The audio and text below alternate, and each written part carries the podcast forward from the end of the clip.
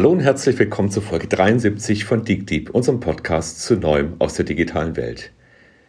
Beton, Steine, Stahl, grobe Maschinen, das ist die Bauwirtschaft. Und sie klingt erstmal so gar nicht digital. Ich freue mich umso mehr, dass wir heute den CEO von Holcim bei uns haben. Holcim ist einer der weltweit größten Hersteller von Baustoffen und Nick Traber ist unser Gast im Studio, im virtuellen, und wird uns erzählen, wie er in dieser groben Wirtschaft sehr viel Digitales umgesetzt hat. Guten Morgen, Nick. Grüße nach Zürich in die Schweiz. Wir sind mal wieder zusammen. Das hat eine ganze Zeit gedauert. Also wir hatten die letzte Aufnahme, glaube ich, im August. Dazwischen war viel Arbeit, viel Lockdown und Diskussion und so weiter. Und äh, Nick, du sitzt auch noch auf fast gepackten Koffern. Ja, du bist nämlich nicht mehr lange in der Schweiz, sondern gehst ja dann ganz ans andere Ende der Welt, so denn euch die Krise da auch hinreisen lässt. Du wirst in Australien oder Neuseeland oder irgendwo da unten wirst du einen neuen Job annehmen. Genau. Der Grund, warum wir unbedingt mit dir reden wollten, bevor du abreist, ist, dass du in dieser Branche, die ja jetzt erstmal nicht den, den digitalsten Ruf hat, unglaublich viel bewegt hast. Und wenn wir über Digitalisierung im Bauwesen reden, dann kommen natürlich sofort so Begriffe wie GIS, also Geoinformationssysteme oder BIM, wo es um das Modellieren von Gebäuden und, und Baumaßnahmen geht, in den, in den Sinn. Aber ich glaube, das war gar nicht mal so sehr der Schwerpunkt bei dir in der Firma. Magst du mal ein bisschen beschreiben, wie das Thema Digitalisierung dann eigentlich zu dir und zu Holzim gekommen ist? Ja, du hast das schon wunderbar eigentlich unsere digital digitalen Fokuspunkte jetzt zusammengefasst und genauso sind wir eigentlich aufgestellt. Äh, äh, wie gesagt, wir haben einen, einen großen äh, Fokus auf die Digitalisierung unserer ganzen Produktion. Da ist auch ein, einer der größten Kostenblöcke von unserer Firma. Der zweite Teil ist die ganze Supply Chain. Wir haben sehr viel Logistik. Wir sind zum Beispiel in der Schweiz einer der fünf größten Kunden der, der des, äh, der SBB, also der, der, Bundesbahn, wenn es um Cargo geht. Und dann, wo wir vorher schon etwas stehen geblieben sind, bei der ganzen Customer Experience. Oder? Äh, ich persönlich füge dann immer noch ein viertes Thema dazu, das ist so äh, unsere internen Prozesse und die, die Experience für unsere Mitarbeiter. Weil ich glaube, in einem etablierten Unternehmen, wie wir sind, das über 100 Jahre alt ist, muss man eigentlich die Leute vor allem auch auf diesen, äh, auf diesen Weg mitnehmen. Ich glaube, es, wir können es uns nicht erlauben zu sagen, ja, wir haben da irgendwo ein, eine Digital Unit, die irgendwas separat abfährt. Äh, für das sind wir auch ein zu, zu lokales, zu dezentrales Business. So, wir bemühen uns halt hier auch wirklich die Leute, die Mitarbeiter hier auf den Weg mitzunehmen, weil am Schluss in unserem Bereich kommen auch oft auch die besten Ideen bottom-up und nicht top-down. Das finde ich total interessant. Ich bin ja auch im Bereich Bildung und Weiterbildung unterwegs und äh, ist mir eigentlich immer ein Anliegen. Also ich rede überwiegend mit ähm, nationalen statistischen Büros und die aber auch natürlich einen Haufen Leute haben, die gerne mitgenommen werden würden oder ähm, wo es sinnvoll ist, nicht nur neue anzuheuern, sondern weiterzubilden. Wie macht ihr das? Also ist das vor allem Weiterbildung und Lernen, wie man damit umgeht? Ist das, äh, jetzt sagst du gerade, die besten Ideen kommen von unten. Also vielleicht kannst du uns mal ein bisschen beschreiben, was für Prozesse ihr da angestoßen habt, die auch andere Firmen vielleicht anstoßen könnte mit dem Stamm der Leute, den sie haben.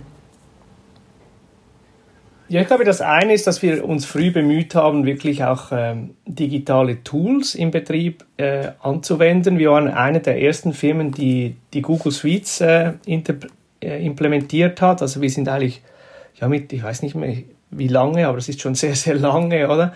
Äh, arbeiten wir mit Google Drive, mit Google Mail, mit Google Calendar. Das war am Anfang etwas äh, schwierig, weil wir alle noch gewohnt waren mit äh, Lotus Notes und jeder hatte noch Databases äh, links und rechts.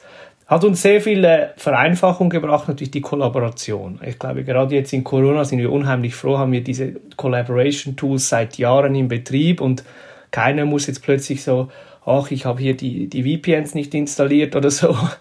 Äh, die, die Themen haben wir hinter uns. Und dann ähm, sind wir auch immer wieder offen. Wir sind ja hier etwas vom Standort gesegnet, dass wir hier umgeben sind von, von tollen akademischen Einrichtungen.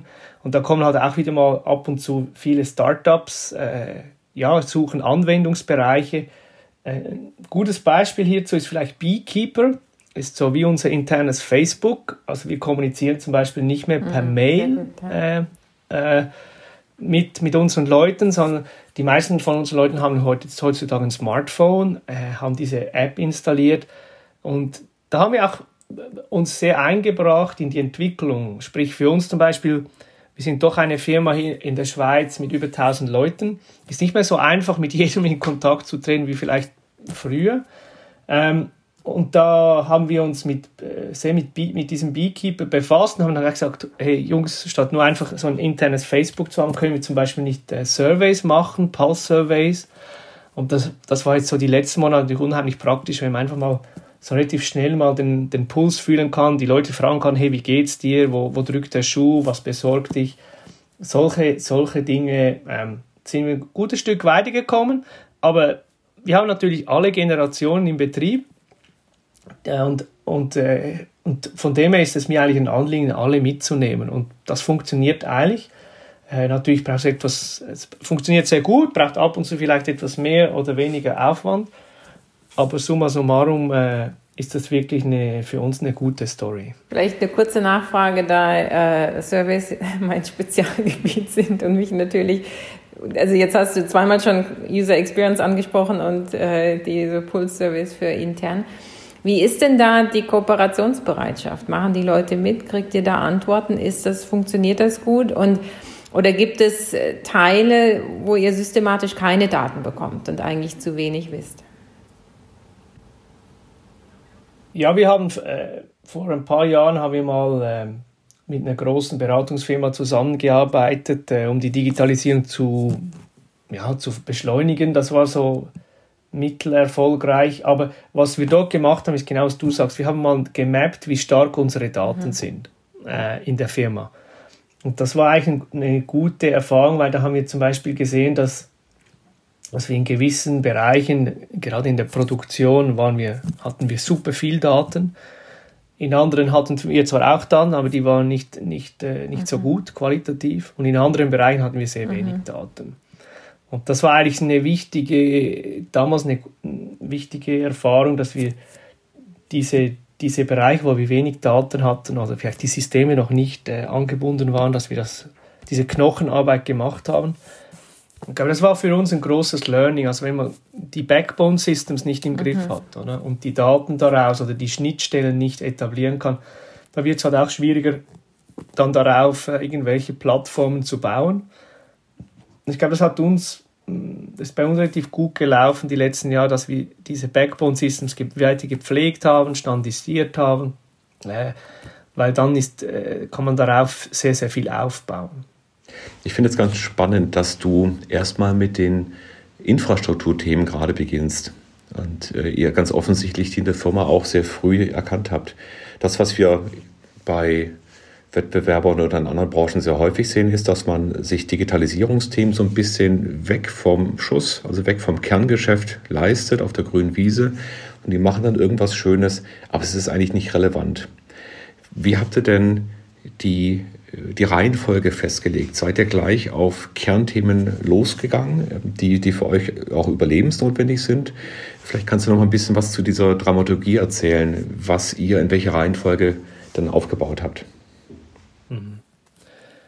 Ja, ich glaube, wir haben diese Bereiche, die wir vorher schon besprochen haben, etwas mal abgesteckt und ein, einfach auch Verantwortlichkeiten definiert. Aber es war auch von Anfang an klar, dass zum Beispiel Produktion ist, ist ein absolutes, seit, seit 100 Jahren unser Kernbusiness, oder? Das, das, da wollen wir die Besten sein, wollten wir immer sein und entsprechend ist das top of mind, oder? Wie man sagen würde, oder? Glaube, wenn es um, um dann mehr um die die Customer Experience ging, oder? Um, um ein Marketplace, das war wahrscheinlich äh, für uns ziemliches Neuland, oder? Und, äh, und entsprechend haben wir dort schon auch den Weg gewählt, mal wirklich äh, äh, vielleicht Leute, ich sage jetzt nicht eine Separate Unit aufzubauen, aber doch bewusst äh, Le Leuten eine, eine Ressourcen zu geben, äh, Freiheiten zu geben, um das zu entwickeln, zu testen, ich würde jetzt nicht sagen total separat vom existierenden Business, aber doch äh, mit, mit, mit großem Freiraum, weil wir gewusst haben, das ist, das ist Neuland. Oder? Ich glaube, das, das hat sich so für uns bewährt, mm, aber auch, äh, ich glaube, wir haben uns immer sehr darauf fokussiert, wo sind die Pain Points. Also warum äh, was sind die hauptsächlichen Probleme in der Produktion, oder? Und dann haben wir gesagt, hey, was gibt es für digitale Lösungen dazu, oder? Kannst du dazu mal ein Beispiel machen? Ja, weil das ist wahrscheinlich total spannend, ja, mal ein meine, bisschen haben, tiefer zu gehen. Weil ich meine, unser Produktionsprozess wird, wird immer komplexer. Wir haben immer mehr alternative Brenn- und Rohstoffe, also das sind oft Abfallstoffe aus anderen Industrien.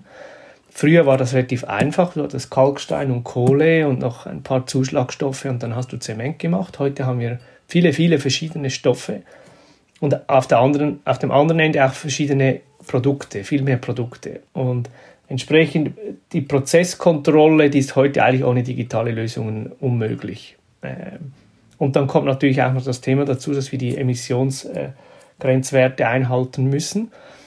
Und heute haben wir eigentlich mit, mit so Digital Twins, die wir jetzt gebaut haben, können wir ziemlich gut schon vorhersagen, was, was, was sind, äh, wenn wir diese und diese Mischungen haben, was kommt für Qualität raus, was kommt für Emissionen raus.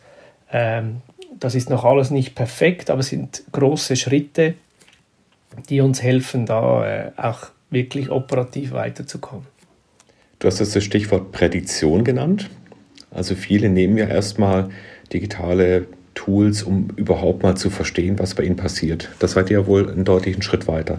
Was kann man denn mit Prädiktion in den, in den Produktionsprozessen tatsächlich optimieren? Also wir haben zum Beispiel äh, können Stillstände verhindern heutzutage. Äh, wir wissen äh, gewisse kritische Werte, wenn die zusammenkommen, dass wir dann ein Problem haben im Prozess, was zu äh, Stillständen führen können, was wir in unserer Industrie natürlich absolut vermeiden wollen. Äh, entsprechend haben wir bessere Verfügbarkeit der Anlagen. Ähm, das ist sicher ein, ein, Vorteil, was dann natürlich auch kostenmäßige äh, Vorteile bringt. Das andere Thema ist vielleicht, tönt etwas banal, aber hat uns geholfen, zum Beispiel eine Vorhersage der Absatzvolumen. Können wir heute anhand von Wettervorhersagen, historischen Daten, Konjunkturdaten, können wir relativ gut, äh, gut vorhersagen, was so die die nächsten Wochen äh, an Absatzvolumen bringen. Und das hilft uns natürlich dann wiederum bei der Planung. Entlastet auch die, die Verkaufsleute, die früher da alle ihre, ihre Vorhersagen äh, abliefern mussten. Das machen wir heute eigentlich fast nahezu alles digital. Ähm, klar verifizieren wir es dann im Gespräch. Aber es hilft uns natürlich auch, äh, wenn wir jetzt zum Beispiel in einer Anlage mal dringend etwas Unterhalt machen müssen, dann können wir das dann natürlich auch etwas äh, einfacher äh, reinpasst. Das Was heißt, da habt ihr auch einen direkten Vorsprung. Ja? Was sitzen denn da für Leute bei euch, die diese Art von Modellierung machen? Was müssen die können? Ja, das ist. Wir haben äh, das Glück, dass wir natürlich relativ eine große Pipeline von Leuten haben, die die Prozesstechnologie kennen, äh, die auch, äh, die auch schon historisch gesehen so Expertenmodelle gebaut haben. Das sind oft solche Leute, äh, die, die, die Spaß an dieser Verbindung haben zwischen äh, die Technik, die wir in unserer Industrie kennen und benötigen und dann eben aber auch eine Affinität haben zu digitalen Modellen. Und ich glaube, wir haben jetzt hier nicht ganze, ganze Teams sitzen, aber wir haben ein paar paar Experten, die sich dann nur um das kümmern. Ich glaube, das hat sich für uns äh, be bewährt, dass wir Leute haben, die, die das nicht noch so, ja, wie früher so, ja, macht noch etwas Innovation oder so on top of everything, sondern mehr Leute, die sich halt wirklich äh, Vollzeit dem, dem, äh, dem widmen.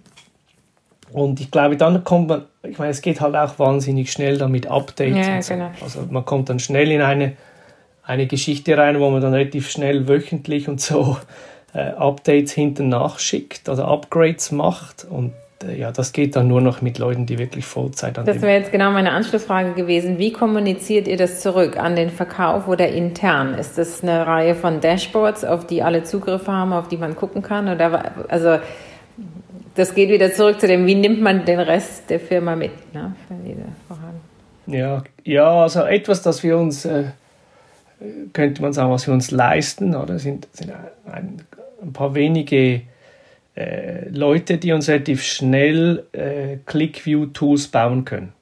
Also wenn wir jetzt sagen, wir haben irgendein ein spezifisches Thema, wir haben die Daten oder wir können die aus den Systemen rausziehen und ich will jetzt hier Dashboards, also ich will zum Beispiel, ich will jetzt einen, Profit and Loss pro, pro, pro Anlage, pro Werk haben, dann können wir das relativ schnell mhm. selber bauen. Äh, mit den Daten aus dem System. Wir haben da ein paar Leute, die, die absolute Cracks sind in ClickView. Es gibt sicher auch andere Tools, aber für uns reicht das. Ähm, aber das, das, das Tolle ist halt dann, wir haben dann relativ schnell äh, einfache Tools, die jeder benutzen kann und dann auch eine Transparenz bringt bezüglich äh, bezüglich Performance oder be be bezüglich Problemen. Und das hat uns sehr schnell sehr weit gebracht. Das hört sich ja an, als wäre das ja auch ein, etwas, was die Mitarbeiter vor Ort wirklich als Unterstützung empfinden. Ja. Wie war das denn? Also wir haben uns kennengelernt, müssen wir vielleicht noch dazu sagen. Ich glaube, so auf, auf, dem, auf dem Weg zum Mars. Ja, das war die Singularity University in, im Silicon Valley. Das ist so ein sehr elitäres, äh, abgehobenes Event, wo man eine Woche Druckbetankung zu allem, was irgendwie hip und, und cool ist, bekommt. Und die, der Gedanke ist natürlich, komm, lass uns zum Mars fliegen, lass uns disruptiv sein, lass uns exponentiell denken und so weiter. Also erstmal eine irre Woche gewesen miteinander, aber es ist natürlich weit weg von der Arbeitswelt und der Realität dann in den Firmen. Und das würde mich nochmal interessieren. Ähm, ich habe dich ja auch genauso kennengelernt als jemand, der sagt, okay, jetzt gebe ich da mal Gas und ich will mal wirklich neue Dinge versuchen. Und dann triffst du ja auf Management, Kollegen neben, unter dir, über dir, ein Umfeld, das ja ganz andere Sorgen hat, ja, wo es ja darum geht, jetzt die Quartalszahlen zu halten, äh, wo die, der operative Betrieb aufrecht gehalten werden muss und so weiter. Wie hast du das dann geschafft, den Kollegen auch so viel Vertrauen abzuringen, dass man sich auf diese Reise, die ja erstmal noch unbestimmt ist, auch tatsächlich mit Gemeinsamkeit angeht. Ja, ich muss vielleicht hier noch hinzufügen, äh, äh dass das, was, was uns vielleicht etwas entgegenkommt, ist, dass wir relativ, ein, wie, wie schon gesagt, ein lokales Geschäft sind und relativ flache Hierarchie haben. Oder? Also zwischen mir und, und äh, dem, dem Betonmaschinist vor Ort sind, sind maximal vier Hierarchielevel, oder? Also wir sind jetzt nicht hier eine, eine Organisation mit Tausenden von Leuten in irgendwelchen Stäben oder so. Von, ich glaube, das ist, das ist wichtig zu verstehen. Entsprechend eigentlich das Tolle in unserer Industrie, du kannst relativ schnell äh, erreichst du die Leute vor Ort. Also es ist nicht so, dass du weit weg bist, rein von Hierarchielevels oder Anzahl Leuten dazwischen. Aber zurück zu deinem Punkt. Ich glaube, was, was mir von äh, von dieser Singularity-Woche hängen geblieben ist, ähm, war, waren zwei Dinge. Das eine war, so welche Technologien äh, dürfen wir erwarten die nächsten Jahre, oder? Auch wo sind die Probleme zum Teil, oder? Ich, ich mag mich gut erinnern, damals haben wir alle gemeint, nächstes Jahr kommt das autonome Auto, ist immer noch nicht da, oder? aber, aber das wird irgendwann kommen. Ich glaube, sind wir uns alle einig. Die Technologie ist da, ist da. Äh, jetzt müssen wir alle einfach diese Anwendungsfälle finden, die, die, die, die interessant sind und wirklich auch allen helfen. Das zweite Thema für mich war mehr, hey, wie, wie führe ich, wie du gesagt hast, wie führe ich diese Transformation, wie, wie führe ich das in meinem Betrieb, in meiner Organisation.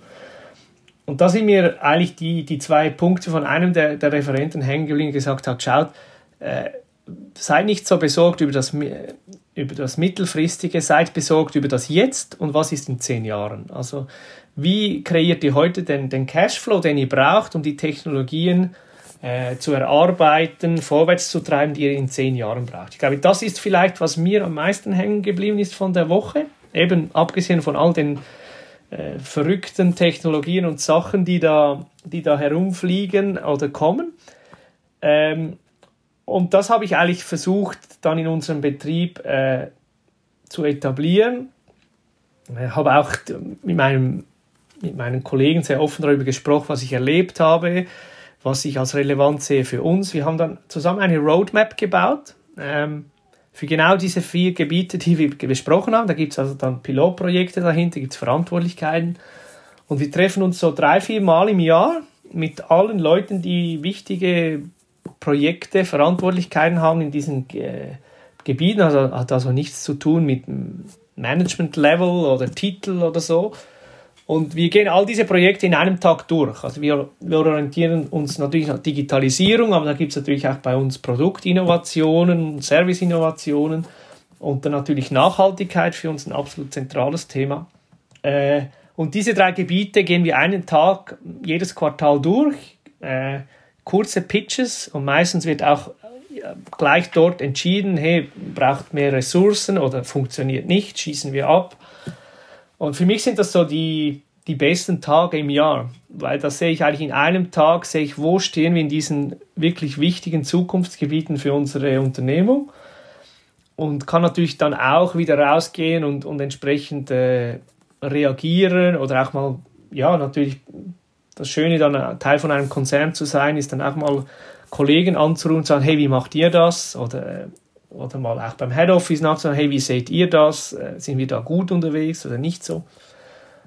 Aber ich glaube, das sind so meine tollen Tage, nehme ich auch persönlich viel Energie mit. Ich glaube, das Ganze ist ein Marathon und ab und zu äh, muss man aufpassen, dass man nicht vor lauter Bäumen den, den Wald nicht mehr sieht. Also ich glaube, das ist wirklich noch ein kritisches Thema, auch in der heutigen Zeit, wie wie äh, verbrenne ich damit nicht mich selber oder mein Team oder meine Organisation, weil mhm. man kann sich auch ganz leicht verzetteln. Ja, dieses Kuratieren, das richtige Herausfinden der Themen ist ganz spannend. Ich sehe da eine große Parallele. Du hast jetzt die Automobilindustrie angesprochen. Ähm, dieses Zoom-out ist ja wirklich der Blick aufs Große, auf die große Vision. Und dann kommt dieses Zoom-In. Und bei dem Zoom-In ist ja wichtig, dass man sich jetzt auch wirklich um die Grundlagen kümmert, so wie du es vorhin auch beschrieben hast.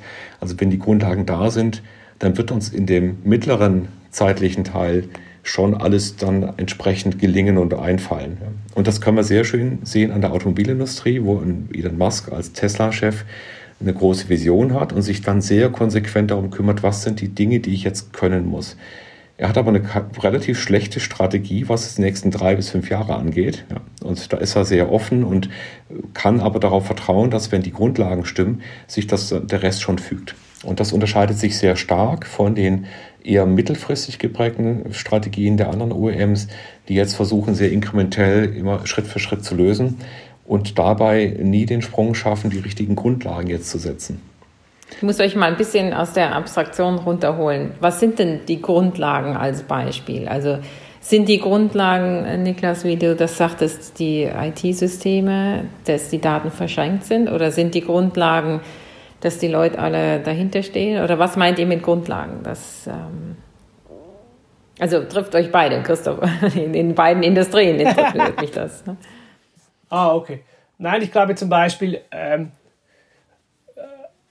wenn wir jetzt hier, ja, es ist nicht einfach, es sind total verschiedene Industrien, oder? Wir sind mehr eine Prozessindustrie oder Logistik, sehr logistikgetrieben.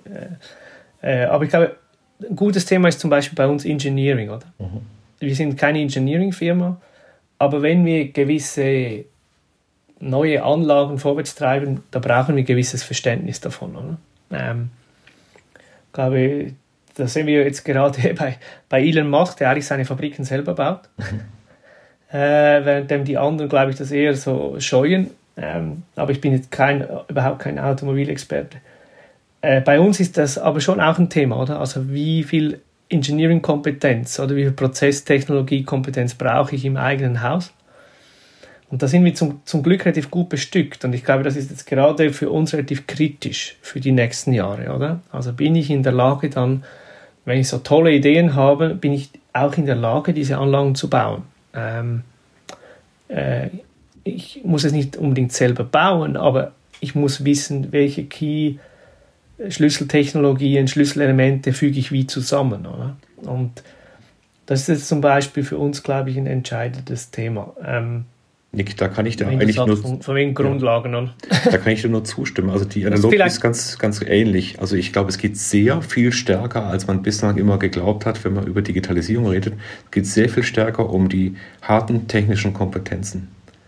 Ja. Und ich glaube, das Missverständnis kam oft, weil das andere oft softwarebasiert war und dann glaubte man, es sind nur irgendwelche anderen Kompetenzen, die man heute nicht hat. Aber es geht darum, dass man sich wirklich darum kümmert, die Dinge, die man lösen will, gut löst. Und das Problem ist eben, dass die Organisation ganz häufig die richtige Lösung über die Jahre und Jahrzehnte der Silos und der Organisationsstrukturen oft nicht mehr sieht und nicht mehr zulässt. Und deswegen glaube ich, dass wirklich zwei Drittel weiterhin ganz harte technologische Fähigkeiten sind und ein Drittel vielleicht Organisation und Geschwindigkeit und Reaktionsfähigkeiten und Spielraum und so weiter sind. Ja, und ich glaube auch, diese, diese Kompetenzen äh, findet man oder baut man nicht über Nacht auf. Ich glaube, da, und das, wie du dann auch gesagt hast, hat natürlich viel mit der DNA der Firma zu tun. Äh, wir haben historisch gesehen immer sehr viel Wert gelegt auf, auf Kompeten äh, technische Kompetenz, auch Experten, äh, wirklich tiefe Experten, zum Beispiel sei es im sei es in äh, Steinbruchkompetenz, oder? Äh, das ist äh, auch ein ganz spezielles Feld, oder? Ähm, Mining, äh, Mining Engineers, äh, das ist eine ganz spezielle Domäne. Emissionsexperten ist ein anderes so ein Thema. Da gibt es da gibt's ein ganz wichtiges, ähm, ganz, einen ganzen Bereich von, von Experten, die da zusammenkommen müssen. Persönlich habe ich hier das Glück, dass ich mal diese Expertengruppe geführt habe. Also ich habe mal den den Produktionsstab äh, der Gruppe geführt für eine kurze Zeit. Äh, also mir kommt natürlich etwas entgegen. Ich habe sowohl Stabs- als Linienfunktionen inne gehabt. Ich glaube, das hilft jeweils etwas. Die Leute sind einfach verschiedene, haben zum Teil Sprachen, die die Leute sprechen, oder? Ähm, sprechen vielleicht alle Englisch oder Deutsch, aber, aber Experten haben, wollen anders ab, abgeholt werden, wie vielleicht ein Verkaufsmann oder ein Marketingmann. Und ich glaube, das ist, also die Führungskomponente, denke ich, ist, ist heutzutage wichtig, dass man äh, einerseits die richtigen Kompetenzen, die richtigen Profile um sich herum hat, aber andererseits auch das Klima schafft in der Firma, dass eben nicht alles wie historisch, und ich glaube, daran kranken viele etablierte Firmen, oder? Wir haben so dieses, diese Hierarchiestufen und, und Levels of Authority und so, äh, haben wir da eingeführt, das hat natürlich viel Klarheit gebracht, der Entscheidungswege, aber hat nicht unbedingt immer äh, geholfen, dass verschiedene Teams zusammenarbeiten. Und heutzutage ist es natürlich vielfach fundamental. Also auch wenn wir jetzt die Kundenseite anschauen, Großprojekte, oder? Also muss, muss ich, glaube ich, im deutschsprachigen Raum nicht genug sagen, Großprojekte, wenn, wenn die Leute nicht miteinander reden, dann haben wir, haben wir einfach am Schluss ein Bauwerk, das nicht, nicht funktioniert. Ja, hör mal, wir haben gestern äh, den, den Berliner Flughafen eingeweiht. Ich will nichts hören, du. wir haben es geschafft. Aber es zeigt, ich glaube, ja, aber ich meine, wir, wir wissen alle, die, diese Sachen sind heute sehr komplex geworden. Ähm, und wenn da nicht die, die Leute auch sich, ich sage jetzt nicht mal motiviert, sondern heutzutage verpflichtet fühlen, zusammenzuarbeiten, dann haben wir relativ schnell ein Problem.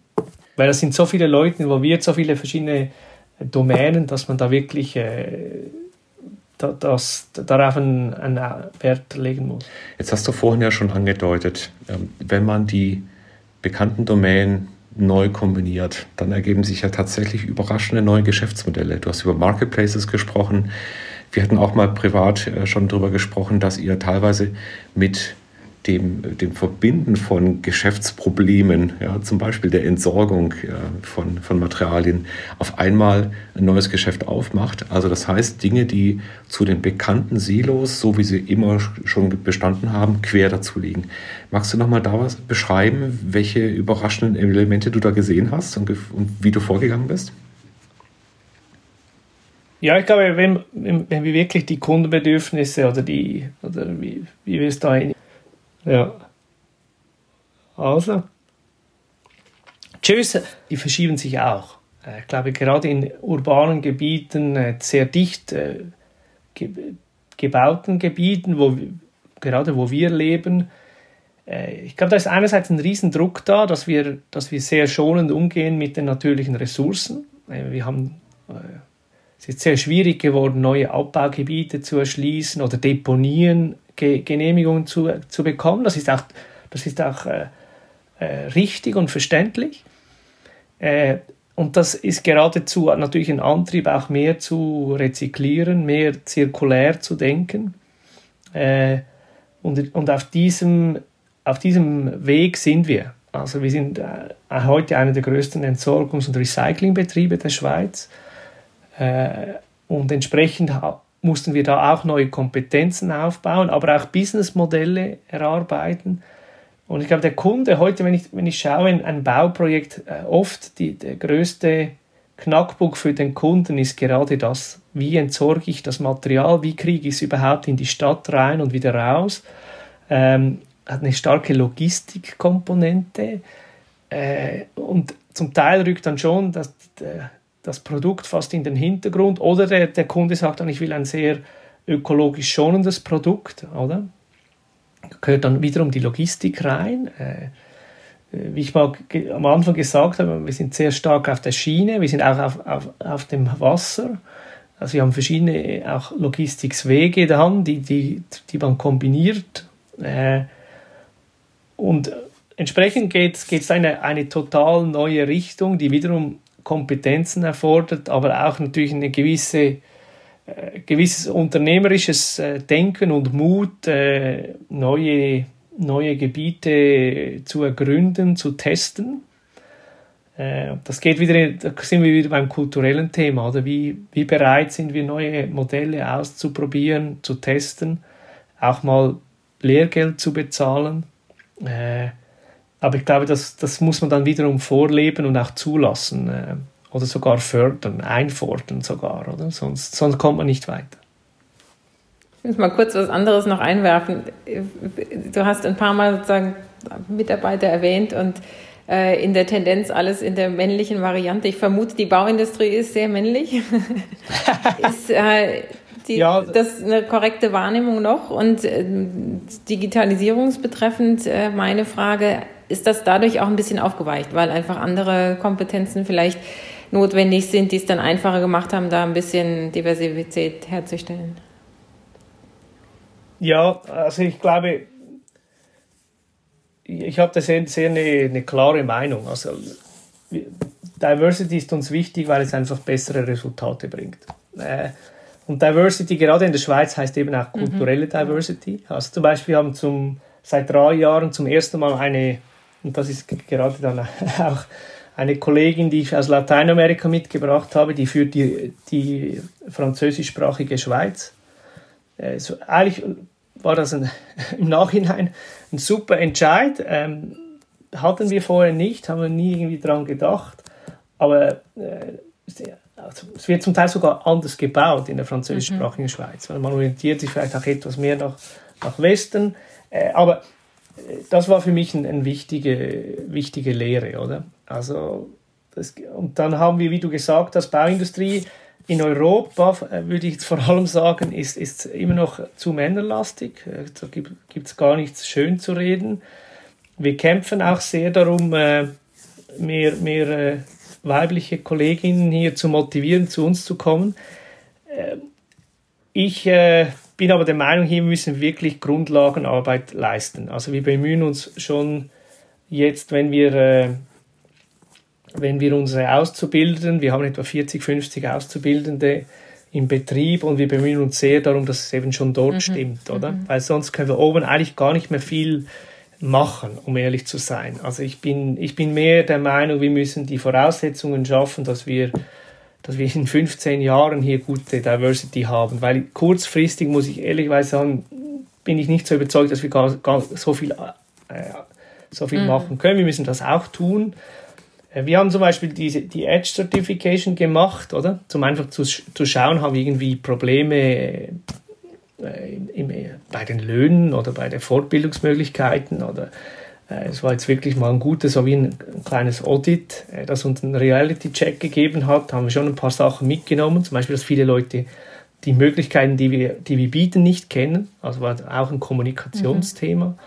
Ähm, aber ich muss auch sagen, das ist für mich auch spannend, weil ich global unterwegs war, dass es in verschiedenen Kulturen ganz andere Situationen gibt. Ähm, äh, und ich glaube, da, da müssen wir schon auch uns überlegen, warum, warum haben wir gerade in diesen Industrieberufen äh, nicht, nicht mehr äh, weibliche Kolleginnen? Äh, was, was schreckt ab oder was läuft auch schon in der, in der vorher falsch? Und ich glaube, wir müssen dort recht viel Grundlagenarbeit noch leisten.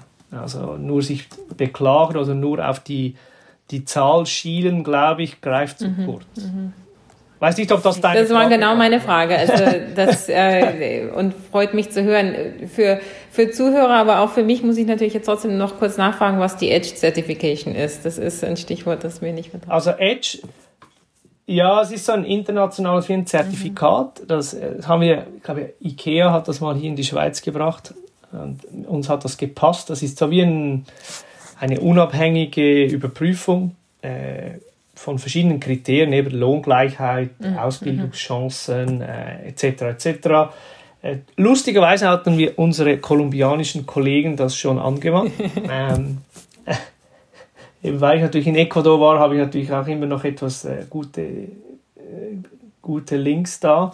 Ähm, und äh, aber das zeigt schon, dass wir, ich glaube, vielleicht, wenn wir hier eine Klammer aufmachen, äh, glaube, für mich, der jetzt eigentlich zum ersten Mal lokal in Europa tätig ist, gibt es schon Themen, wo wir, wo wir uns in falscher Sicherheit mhm. wiegen. Also Digitalisierung ist das eine. Ähm, äh, gerade Lateinamerika ist sehr schnell unterwegs, weil einfach die Alternativen nicht funktionieren. Also ich glaube, bei uns ist einfach ab und zu auch der Leidensdruck nicht da. Das ist das Lieblingsthema.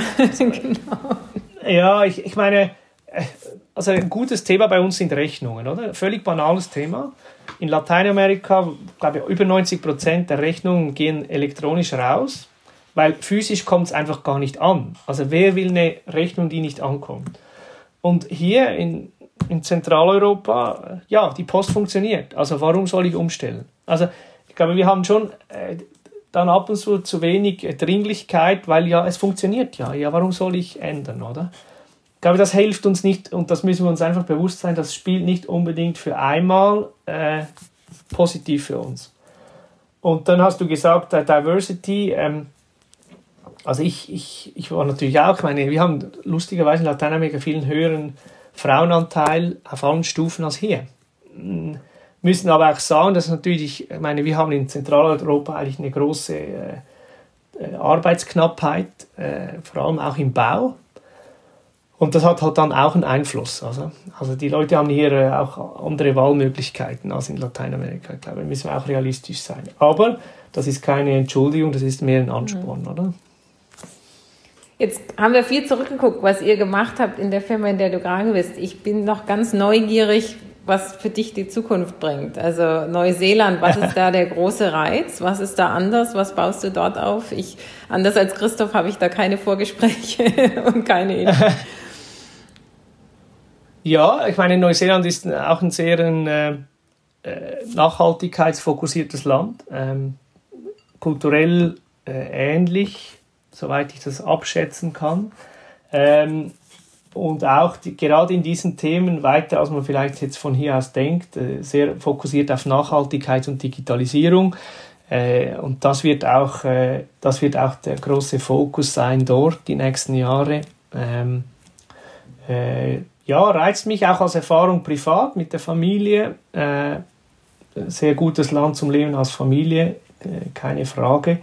Und äh, das Interessante dort ist natürlich eine Firma, die, die vom, äh, wir sind wieder zurück zum BIM, von der, vom Entwicklungsgeschäft, Baugeschäft bis zum, bis zum Steinbruch alles hat. Und das reizt mich eigentlich mal, das Ganze integriert zu sehen.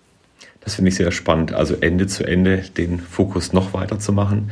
Viele Dinge, die du erreicht hast, jetzt sind ja wirklich Themenstränge, die du miteinander digital vernetzt hast, in Zusammenhang gebracht hast und so optimieren konntest. Ich freue mich sehr, dass wir die Stunde fast mit dir hatten. Wir sind schon in der Zeit ganz schön weit vorangeschritten. Das Schöne ist ja, Neuseeland ist ja digital wirklich auch gleich um die Ecke. Das heißt, es wäre sehr schön, einfach nochmal vielleicht in einem Jahr mit dir mal ein Update zu machen und zu schauen, wo denn dein digitaler Weg weitergegangen ist. Vielen lieben Dank, Nick, für die Zeit, ähm, für die Einblicke von der fachlichen Seite her, aber eben auch vom Thema Führung, vom Thema Kultur und von dem, von dem Selbstverständnis aus. Hat mich inspiriert heute und sehr gefreut, dass wir uns gehört haben. Mich auch total. Also ich muss ehrlich gestehen, ich habe zwischendrin schon gedacht, ach, ich würde gerne mal in der Baubranche bei dir Praktikum machen. Dann gibt es auch viel für mich als Akademiker. Danke dir. Ja, nein, danke euch. Und äh, ja, ich glaube, du hast vorhin erwähnt, äh, Christoph, äh, etwas elitärer Kurs. Äh, ich glaube, wir hatten zum Glück ein paar Teilnehmer äh, wie du und andere, oder, die überhaupt nicht elitär waren. Ich würde mich hier auch dazu zählen. und entsprechend, glaube ich, war das damals eine, eine, eine Woche. Man sagt eben, es gibt ein paar Wochen im Leben, die einen prägen. Für mich war das sicher eine prägende Woche. Ähm, und ich glaube, dass das ist wichtig auch, sich ab und zu mal diese Zeit rauszunehmen, mal innezuhalten und zu überlegen, hey, wo, wo stehe eigentlich ich in diesen Themen? Äh, und was, was brauche ich persönlich, um, um fit zu sein für die nächsten paar Jahre.